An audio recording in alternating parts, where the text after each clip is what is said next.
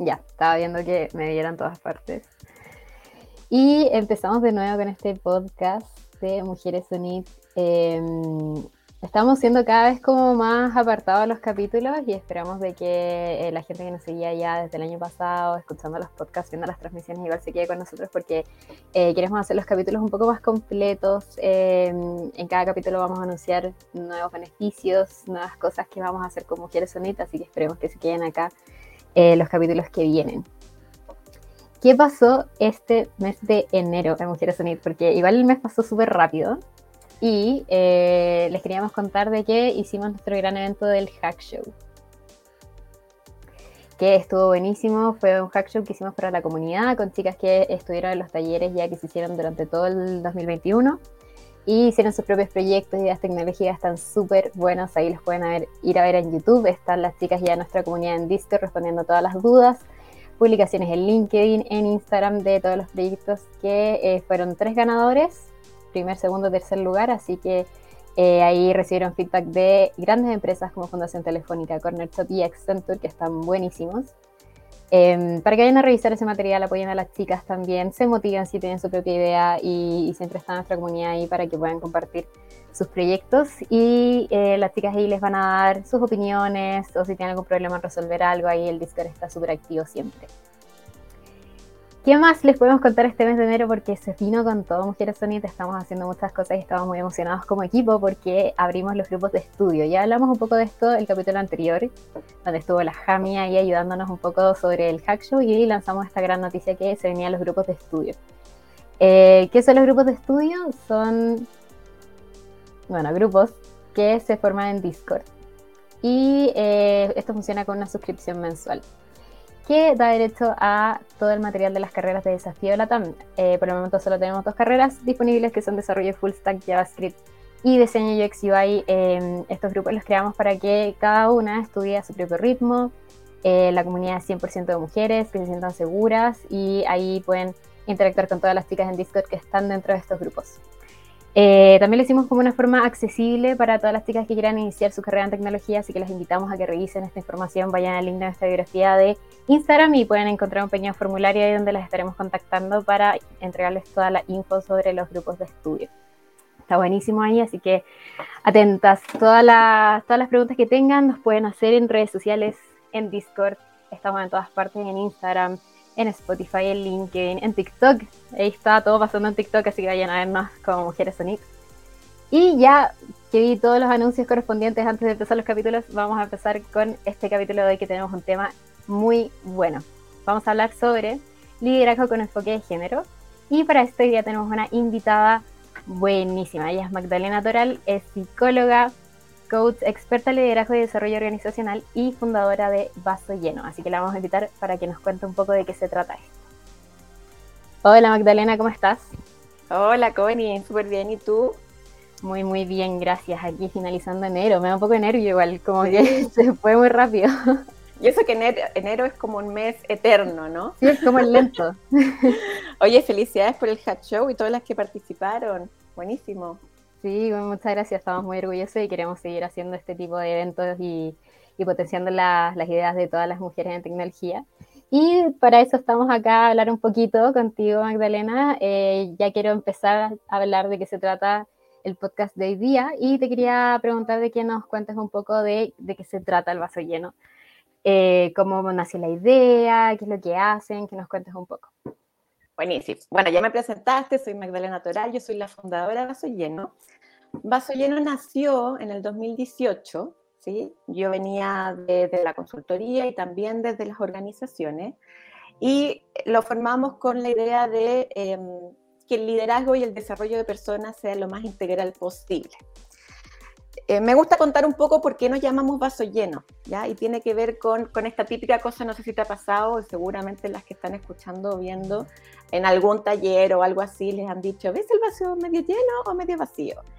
Y es como que tuviera como solo dos conclusiones esa pregunta, ¿sí? Si lo ves medio vacío, eres pesimista, y si lo ves medio lleno, eres optimista. Como que esa además fuera la eh, respuesta como correcta, ¿no? Em, pero la verdad es que si tú lo piensas, a veces sí es necesario un pensamiento más crítico y que logre identificar riesgos, por ejemplo, ¿sí? Y también es necesario un pensamiento o una forma de enfrentarse al mundo desde las fortalezas. Entonces nosotros quisimos salirnos un poco de esa disyuntiva y darle fuerza a lo que en realidad es la cuestión, es decir, que el vaso está siempre lleno, porque una parte va a ser agua y la otra va a ser aire, que claro, es un elemento transparente, pero es un elemento. Entonces, desde Vaso Lleno queremos trabajar con esas habilidades que son conscientes, como el agua en términos metafóricos, pero también con las que no son vistas, como el aire. Bueno, y en eso trabajar con liderazgo es súper fundamental, pues, porque finalmente el liderazgo son todas esas habilidades que permiten movilizarnos y movilizar a otros para lograr objetivos o entregar soluciones, etcétera, etcétera. Em, no, no, tenemos la idea de que el liderazgo sea, un cargo X, ¿sí? Porque las habilidades de liderazgo, si lo piensas bien, las puedes poner en práctica en todo momento, incluso en la vida cotidiana. No sé, desde, por ejemplo, estás en la fila del banco y alguien se cola. ¿Qué haces? ¿Cómo lo enfrentas? ¿sí? Eso también es un ejercicio de liderazgo diario. O qué tanto ayudas a tu comunidad o tu barrio con algún desafío que haya. También es liderazgo. Y por supuesto, ayudar a un equipo a lograr un desafío. Eso, todo eso es liderazgo. Ahora, que eso te dé visibilidad y un cargo más alto, yo diría que es más una consecuencia que una definición de liderazgo. Bueno, y en eso obviamente hay miles de servicios que, eh, que, bueno, después los pueden ver en la página, pero tiene que ver con los programas de liderazgo, con capacitación y formación, con selección, entre otras cosas. Y mucho de lo que trabajamos, y es por algo que estamos acá, es con liderazgo con enfoque de género. ¿Mm? Sí, buenísimo. Y que nombraste todos los servicios que tiene el base lleno, pueden ir a revisarlos. Y bueno, obviamente nosotros antes de hacer esta pauta eh, estuvimos revisando un poco qué hacían y aquí viene mi, segunda pregunta porque eh, quiero que ahondemos un poco más en el tema del liderazgo y lo que hacen ustedes específicamente como los servicios que ofrecen en torno al enfoque, al liderazgo con enfoque de género, porque vimos por ahí que tienen eh, el programa de mentoría de em-, empoderamiento y liderazgo para mujeres en STEM, que me parece muy interesante para que nos cuentes un poco de eso. Sí, mira, es algo que, que nos motiva tremendamente, pero contarte quizás un poco el por qué surgen estas cosas. Y me imagino que ya lo han visto quizás en otros podcasts o en sus conversaciones cotidianas.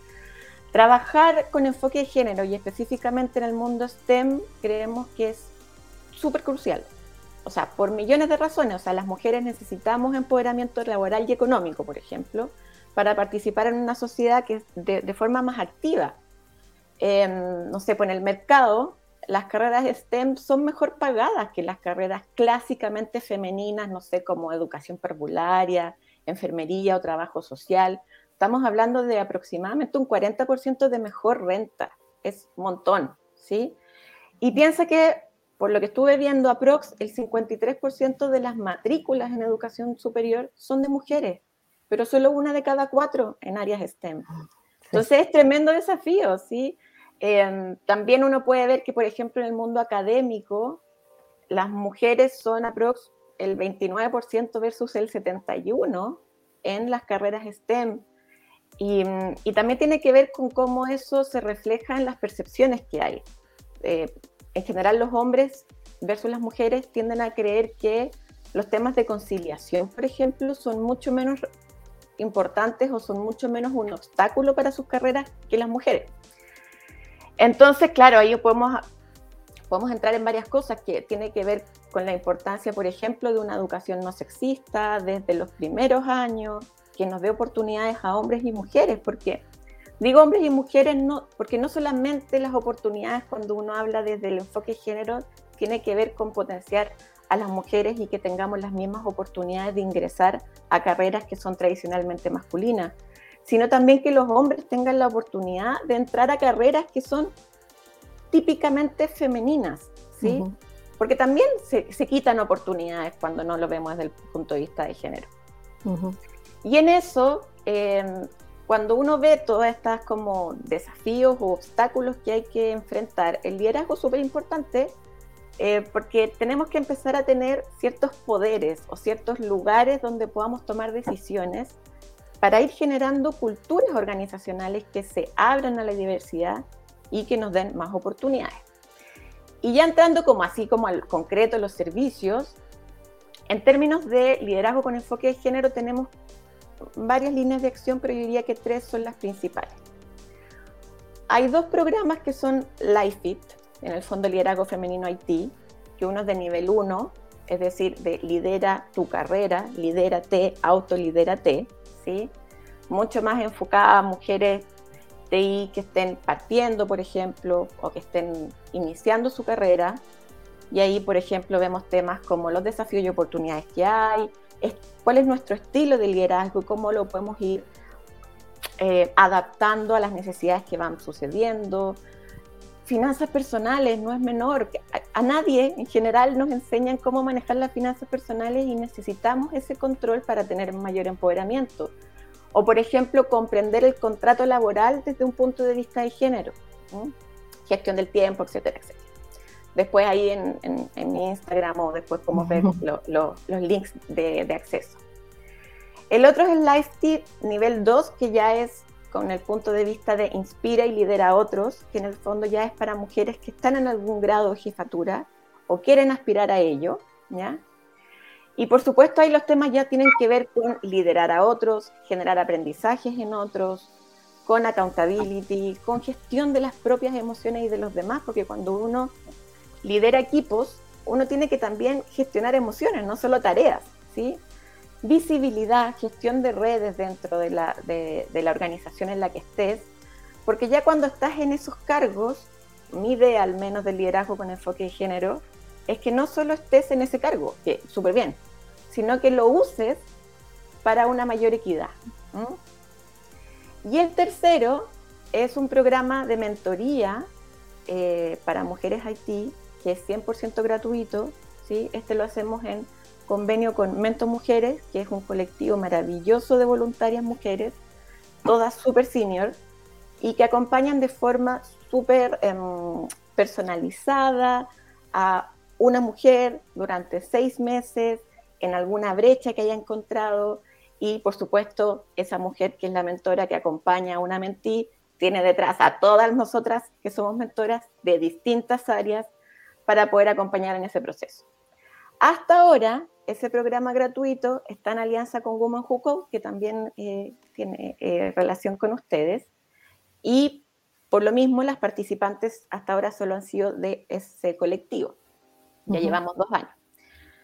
Pero hemos estado ahí conversando y probablemente eh, surjan dos alianzas más que, bueno, por algo estamos conversando aquí, solamente no voy a dar ningún spoiler, solo como un, uh, como, ¿cómo se dicen? Ah, lo que dicen ahora, así como el, se vienen cositas. Se vienen cositas, sí. Eso. Bueno, buenísimo, Magdalena, y muchas cosas que nombraste demasiado importantes, o sea, podemos hablar de las estadísticas que están ahí visibles de las brechas de género también. Eh, y bueno, yo creo que me voy a ir por ese lado ahora la pregunta que viene, pero eh, nos llega una pregunta en Instagram también que te voy a estar comentando un poco sobre, eh, porque dijiste algo súper importante que es el enfoque de género que se da dentro de todos los ámbitos de los roles de las empresas, o sea, como en los contratos, las finanzas, todo tiene que tener enfoque de género, no simplemente cumplir con una cuota de equidad y tener más mujeres dentro de las empresas, sino que tiene que ser generalizado y transversal para todo.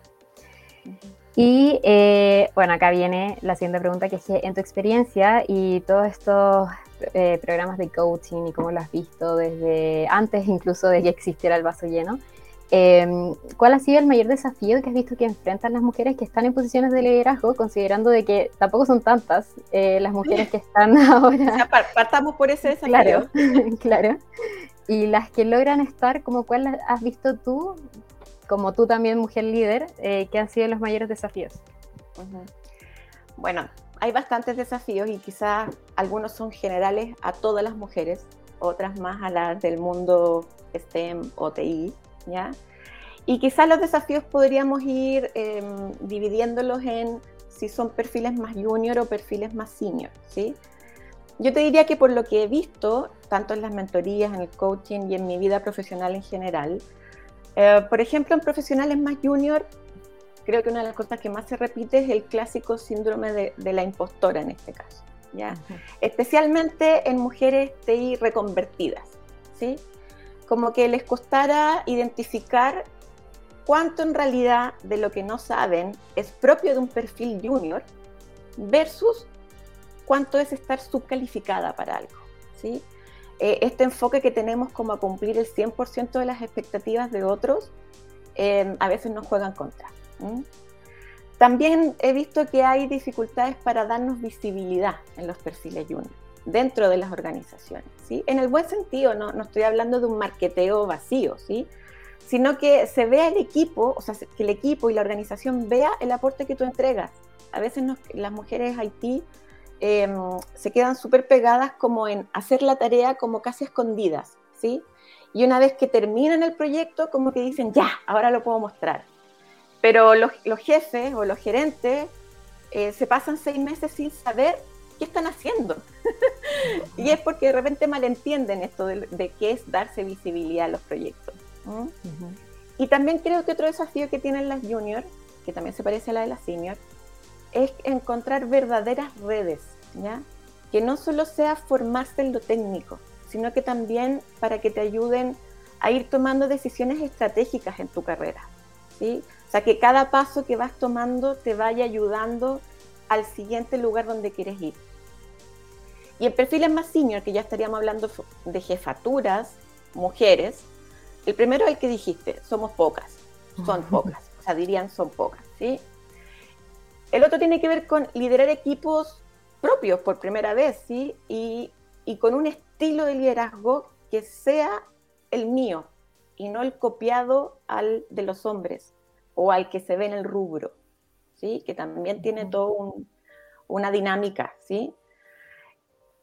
Creo que también algo de los desafíos importantes que hay es el ser asertivas, ¿sí? Para poner nuestra voz, para prevenir conflictos, por ejemplo, y finalmente para ocupar el puesto de poder que tienes, ¿sí? De buena manera, ¿sí? Y yo creo que tanto juniors como seniors, en general, lo que me han dicho es que tienen escasez de referentes femeninas, porque tú dices, son pocas, ¿sí? y a las cuales uno les pueda como seguir la pista y apoyarse, ¿sí? Mm, poner límites también es otro tema, ¿sí? poner límites en términos de las demandas, en términos de hasta dónde eh, puedo, no puedo, eh, poner el cargo sobre la mesa de repente también a veces es necesario y a veces nos cuesta.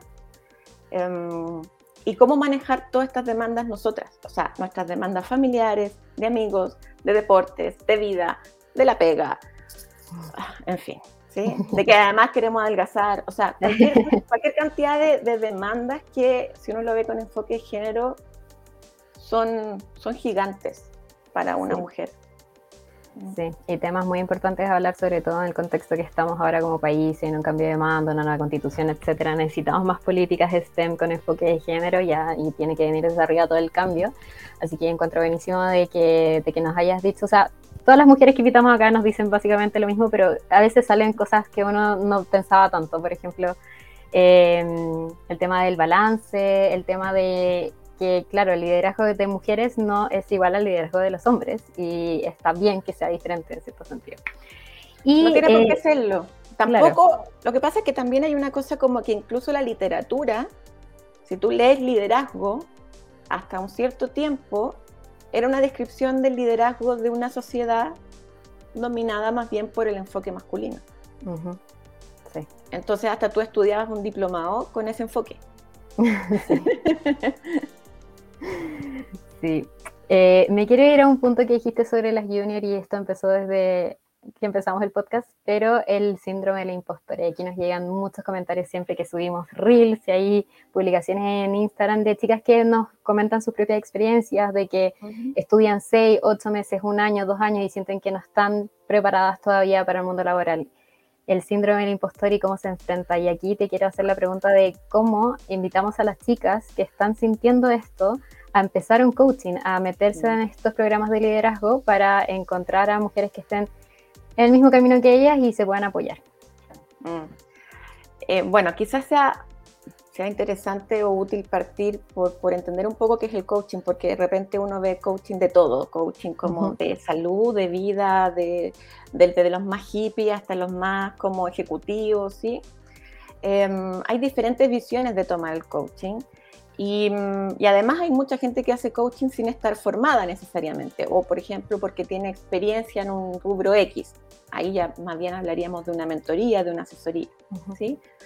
En términos generales, yo les diría que entiendan un proceso de coaching como un proceso eh, similar a palabras como transformación, acción, cambio, progreso, aprendizaje, etc. En general, un proceso de coaching se trabaja a través de la conversación, de preguntas que uno no se haría, por ejemplo, que las ve desde otro lugar, y sobre todo desde ejercicios que uno pone en práctica. O sea, si uno hace el símil, por ejemplo, con las metodologías ágiles, por ponerlo de alguna manera, un proceso de coaching lo que hace es que uno pilotea constantemente distintas formas de hacer las cosas para ir avanzando en esto que estás buscando. En eso, el primer paso para mí es querer y querer de verdad porque hay una inversión, hay una inversión de tiempo, de esfuerzo, de plata también, ¿sí?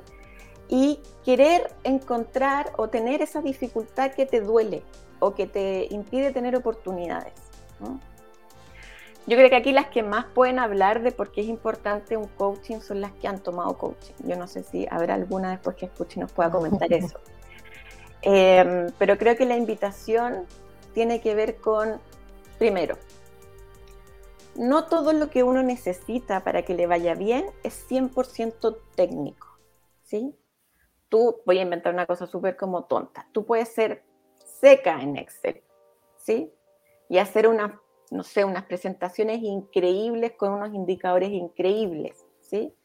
Pero eso no te da necesariamente la habilidad de generar una reunión con impacto con esos indicadores, por ejemplo. ¿ya? Entonces, desde ahí que viene la importancia del coaching, de estar con alguien que te acompañe en confidencialidad además, ¿sí?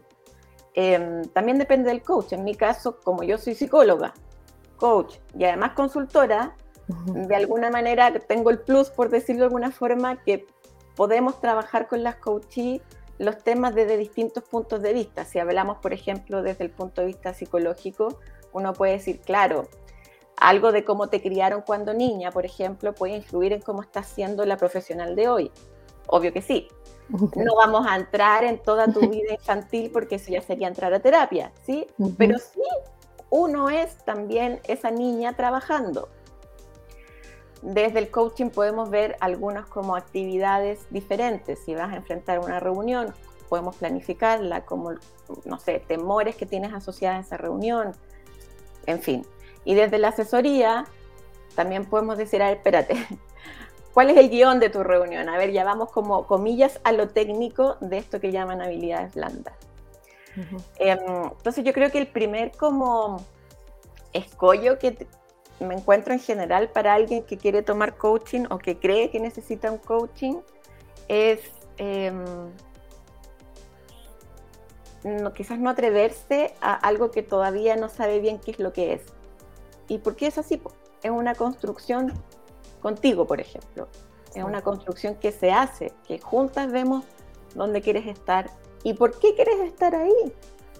Porque lo, ¿quién dice que tienes que estar ahí? Entonces, para que primero definas un objetivo que te haga mucho sentido y que te movilice a hacer cosas distintas a las que haces normalmente.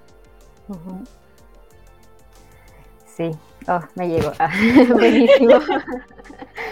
Eh, buenísimo que salen estos temas porque nos llegan en verdad muchos comentarios de chicas que están partiendo, que no se sienten seguras y, es muy bueno saber que estos espacios existen, así que acérquense al vaso lleno ahí en todas las redes y dale. lo que te iba a decir es que algo que, creo que suena como muy obvio, ¿ya? pero en las obviedades de repente hay grandes, grandes descubrimientos no tienen por qué hacer todas las cosas solas. Eso no es real. Eso es un juicio. No tenemos por qué hacer todo solas. Sí. Por eso existe gente como yo y miles de otras personas y, también gente como ustedes. Sí.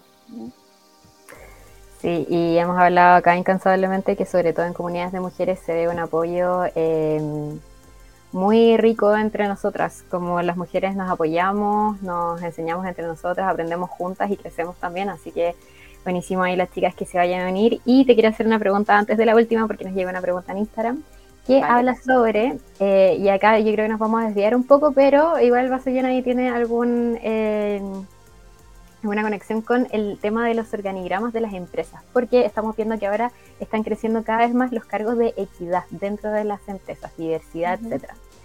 Entonces, ¿cómo podemos formar estos cargos desde el liderazgo con enfoque de género? Porque no es simplemente creemos eh, cargos de equidad y diversidad de empresas para cumplir una cuota simplemente, sino que eh, integremos este enfoque y hagamos que equidad y diversidad eh, signifique mucho más que incorporar gente que sea como diferente, entre comillas, porque todos somos diferentes, pero em, ¿cómo conformamos estos cargos de, menor, de mejor forma?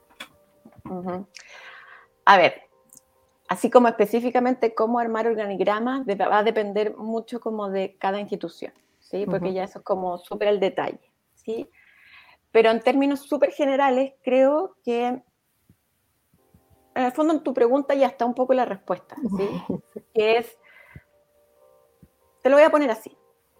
En generaciones anteriores creo que los desafíos de liderazgo, incluso la mía, yo, tengo 43 años, así que tengo algo de tiempo, pero la mía y anteriores, ¿sí?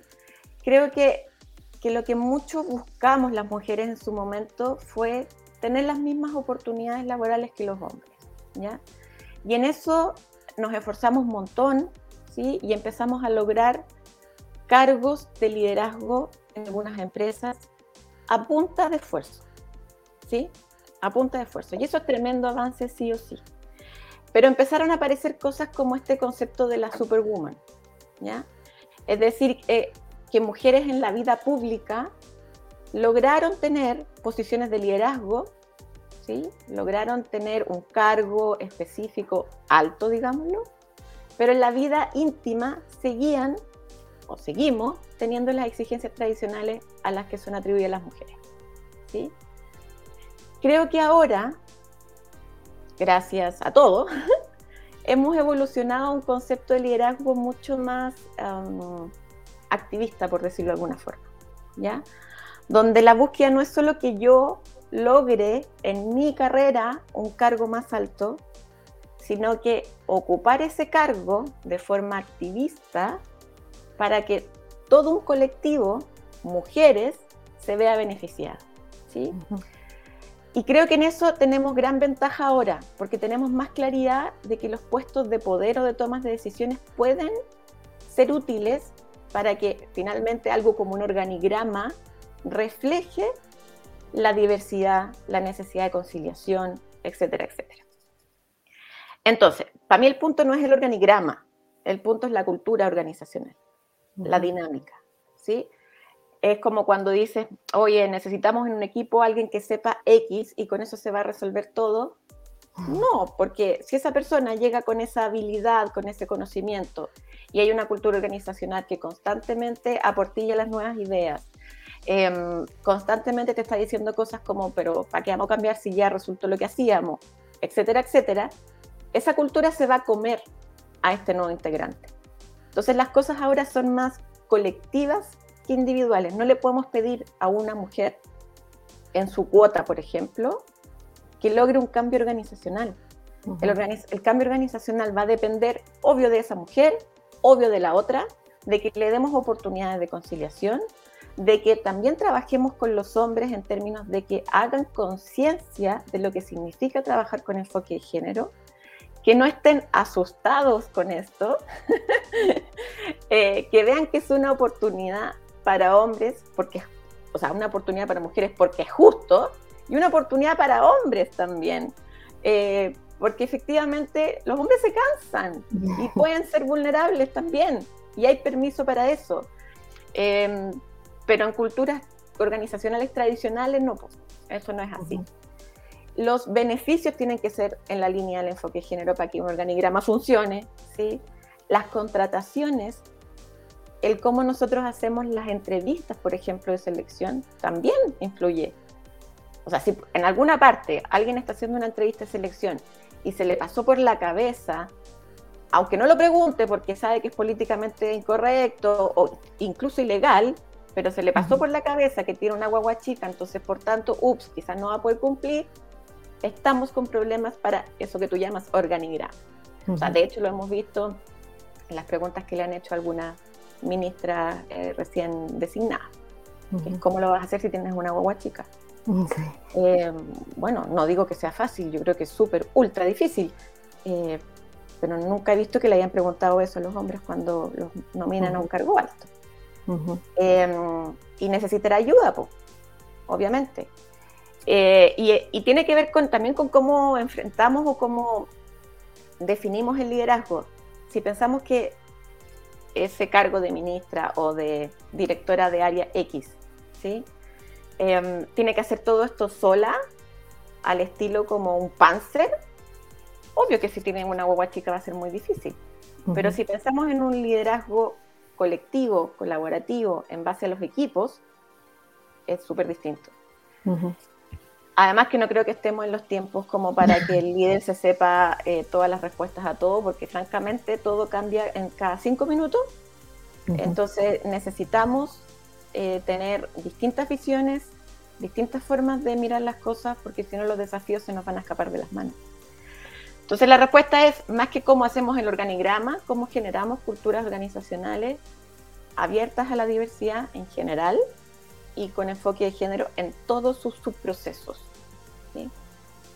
sí. qué gran respuesta, diciendo que respondiste la, siguiente pregunta, porque siempre ah, terminamos con esta pregunta, que es eh, la visión a futuro. Siempre hacemos esta pregunta a todas las mujeres invitadas de cómo ven el futuro de mujeres en tecnología y bueno, ya esto es parte de lo que se tiene que hacer. Em, pero te quería hacer la pregunta directamente como cómo es el futuro. Sí, yo creo que sí, yo creo que iba por lo que te decía un poco.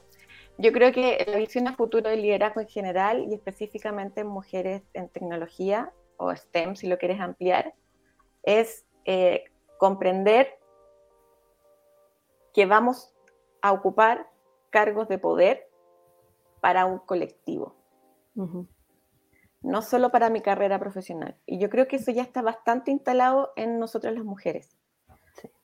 Quizás falta un poquito instalarlo en las organizaciones, y eventualmente en algunos hombres y en otro tipo de, dinámicas, pero es, es, una forma de mirar la situación súper distinta. O sea, no es yo voy a desarrollar a X mujer porque es un talento y voy a tratar de que llegue a, una, a un cargo más alto. Es eso también, pero eso es una parte. Es apoyar las condiciones para que montones de mujeres tengan oportunidades y que puedan optar. Y que también los hombres tengan oportunidades y estar ahí y puedan estar siendo liderados por una mujer y no pase nada. Entonces, ¿cómo veo el futuro? Colectivo. Para mí es eso. es la fuerza del colectivo, no, no, no veo otra. De hecho, en el programa de mentoría este que te comentaba, nuestro como eslogan, por decirlo de alguna forma, es que si creces tú, crecemos todas. Entonces, por eso creemos en la fuerza del colectivo.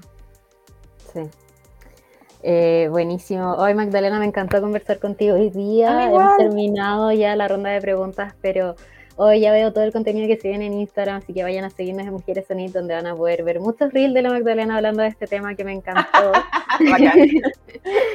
y eh, bueno, para finalizar, te quería dejar este espacio, unos minutos, para que hables del vaso lleno o cualquier otro tipo de evento que quieras promocionar, que te vayan a seguir a redes sociales, este espacio es tuyo. Gracias. Eh, bueno, en general en, Instagram y en LinkedIn, en Instagram es arroba vaso lleno guion bajo liderazgo, en LinkedIn es vaso lleno consultoría o, por mí misma, Magdalena Toral. Em, hacemos el esfuerzo de estar subiendo constantemente contenidos que a lo mejor algunos son un poco como largos, porque son artículos, otros son más eh, juguetones o de eh, compartir, pero también tiene que ver con que me gusta que la gente se tome el tiempo para pensar en algunas cosas.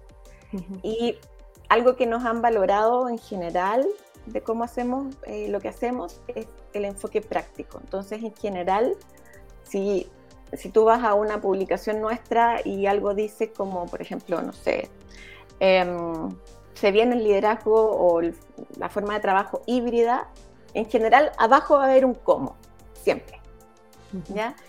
Entonces, nada, pues, invitarlas a que nos sigan, nos comenten, estamos súper disponibles, en general conversamos, em, conversamos de forma súper humana, porque todas somos humanas y humanos, y uno dice, oye, pero qué, qué obviedad lo que acabas de decir. Pues sí, eh, pero a veces se olvida que los expertos también están construyendo, porque esto es de todos los días, nos encontramos con desafíos todos los días, vamos avanzando todos los días. El desarrollo profesional y personal es un viaje eterno, eterno. Uno de repente dice, pero ¿cómo me encuentro con este problema de nuevo si supone que ya lo había resuelto? bueno, sí, lo resolviste para ese momento de tu vida y ahora la vida te puso de nuevo algo que se parece eh, para ir a otro lugar. Em, y eso es como también lo entretenido y lo bonito de esto, por eso vaso lleno. O sea, el vaso está siempre lleno siempre. Que una parte no la veas no significa que no está. Sí, qué, inspirador este podcast, me encanta. Así que, eh, bueno, Magdalena, muchas gracias. Muchas gracias. Ya gracias a ti, saludos a todas. De Mujeres Sonidas están abiertas siempre que quieras volver. Y eh, como dijo, la Magdalena se vienen cositas. Así que ahí atentas. Eh, tenemos paso lleno para rato ahí con Mujeres Sonit, así que eh, nada, pues muchas gracias Magdalena y estamos hablando, que estés muy bien. Un beso. Chao. Chao, chao. Bueno, y antes no me puedo ir sin eh, el ritual de despedida de este podcast. Seguimos con la beca del 50% para estudiar carreras en Desafío Latam. ¿Qué es Desafío Latam? Es una academia de talentos digitales, donde puedes estudiar carreras como desarrollo full stack, frontend, diseño UX, data science y mucho más. Tenemos una beca del 50% para mujeres de nuestra comunidad. Toda la información la pueden encontrar en nuestro perfil de Instagram y les voy a dejar una pequeña cortina comercial para que vean de qué se trata esta super beca para este año 2022. Muchas gracias a todos los que estuvieron hoy día con nosotros y Recuerden que este capítulo va a estar en formato podcast la próxima semana en Spotify, ahí para que vayan a escuchar todos los capítulos que hemos hecho con mujeres líderes en tecnología. Nos vemos y muchas gracias a todos. Chao, chao. Hola, les quiero contar que este 2021 crecimos como comunidad. Hicimos talleres, grandes eventos y mucho más para que todas vieran las grandes oportunidades en tecnología. Este 2022 necesitamos tu motivación. Es por eso que tenemos hasta un 50% de descuento para estudiar desarrollo full stack, data science, diseño UX UI, frontend en Desafío Latam. Así que, atrévete y postula la beca de Mujeres Solid. Juntas por más mujeres en tecnología. ¿Quieres estudiar carreras de diseño UX UI y desarrollo full stack con JavaScript? Entonces, únete a los grupos de estudio de Mujeres Solid. Por solo 5 dólares mensuales podrás tener acceso a material exclusivo, videos tutoriales, grupos de estudio y muchas cosas más en un ambiente seguro conformado 100% por mujeres. Despega tu carrera en tecnología junto a Desafío Latam y Mujeres Sonido.